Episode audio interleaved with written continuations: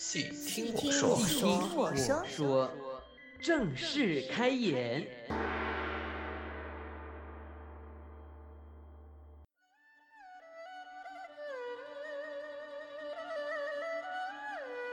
您好，欢迎收听《细听我说》的节目，我是宗伟。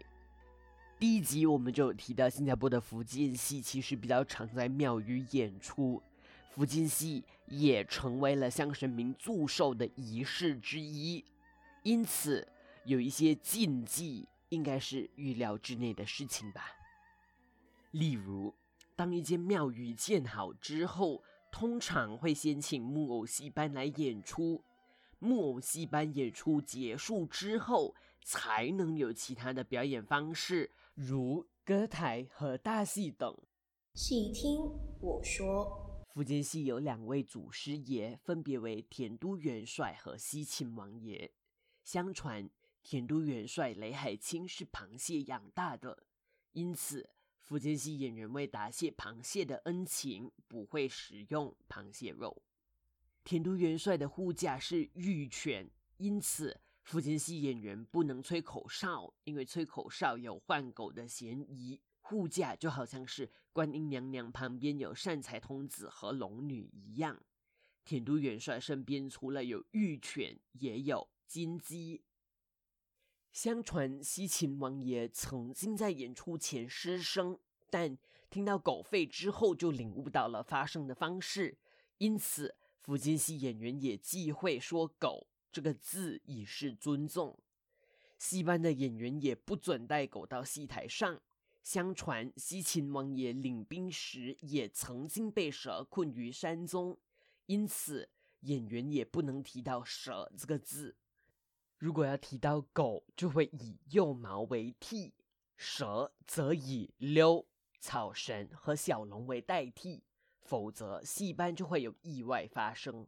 戏听我说，戏班后台通常会有个娃娃，演出时可以以道具使用，但在后台，这个娃娃的地位是仅次于祖师爷。这个娃娃俗称喜神、孩儿爷和太子爷，因此不能随意玩弄。福建戏在庙宇演出时，主要目的是向神明祝寿，因此。每日开演正戏，也就是剧目之前会先半仙。半仙是演员扮演着神明，大多为福禄寿或八仙，向庙宇的神明祝寿。过后就会有个演员咬着一个白色的加官面具，拿着写有“天官赐福”“加官进禄”和“天下太平”等吉祥话的布符，这就是跳加官。寓意升官发财。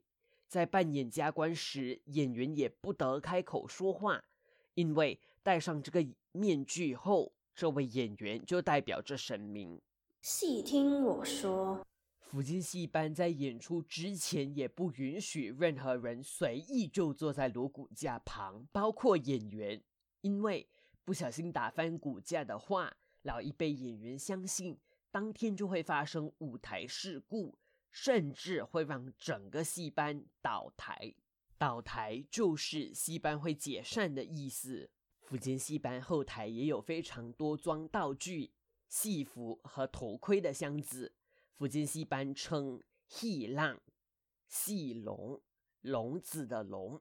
演员们可以坐在戏笼上，但不能躺和替戏笼，特别是装有扮演神明时所使用的头盔戏笼。躺在闽南语是“斗”，躺在戏笼上就是“斗浪”，这有戏班会解散的意思。如果不小心踢到的话，就得去和祖师爷请罪。细听我说，福建戏班在演出特定的神明角色时，演员就必须点破，如在上妆后在脸上点个痣。演员上妆时也会避免画得太像。就如当演员扮演包公、包婶时，月亮不能画得太正，以免鬼魂误会演员是真神。扮演关公、关羽的演员化妆后是不能够完全睁开眼睛的，在后台也不能随意开口说话。相传不能够开眼睛的原因，是因为每当关公关羽睁眼时，必会有血光之灾，不能随意开口，则是对神明的尊敬。关公的武器青龙偃月刀也是不能够让其他角色随意舞弄的。每位扮演神明的演员在上妆前，也必须虔诚的禀报祖师爷，请祖师爷保佑演出顺利。有时也得持斋戒。细听我说，禁忌也许就是迷信，不被证实。但其实禁忌促使演出顺利，我觉得比起禁忌，规矩也许会是更适合的字眼。无规矩不成方圆嘛，所以国有国法，家有家规，学校也有校规等等。所以戏班的禁忌就是戏班的规矩，使演员们演出时比较细心和专心。这些规矩也教会演员如何尊重舞台、观众、乐器和道具等。这就是传统戏班的禁忌。有些禁忌随着时代的变迁已被修改或删除了。以上资料是我们尽我们所能而去搜寻的。如果您有什么想要补充的话，欢迎您提供给我们知道哦。您还有什么想要我们细说的吗？请您到我们的 Instagram at youngsters 留言。感谢收听这一期的细听我说，我是季宗伟。下一期的节目将由三会接棒为您主持，与您分享现代剧场与福建戏的关系。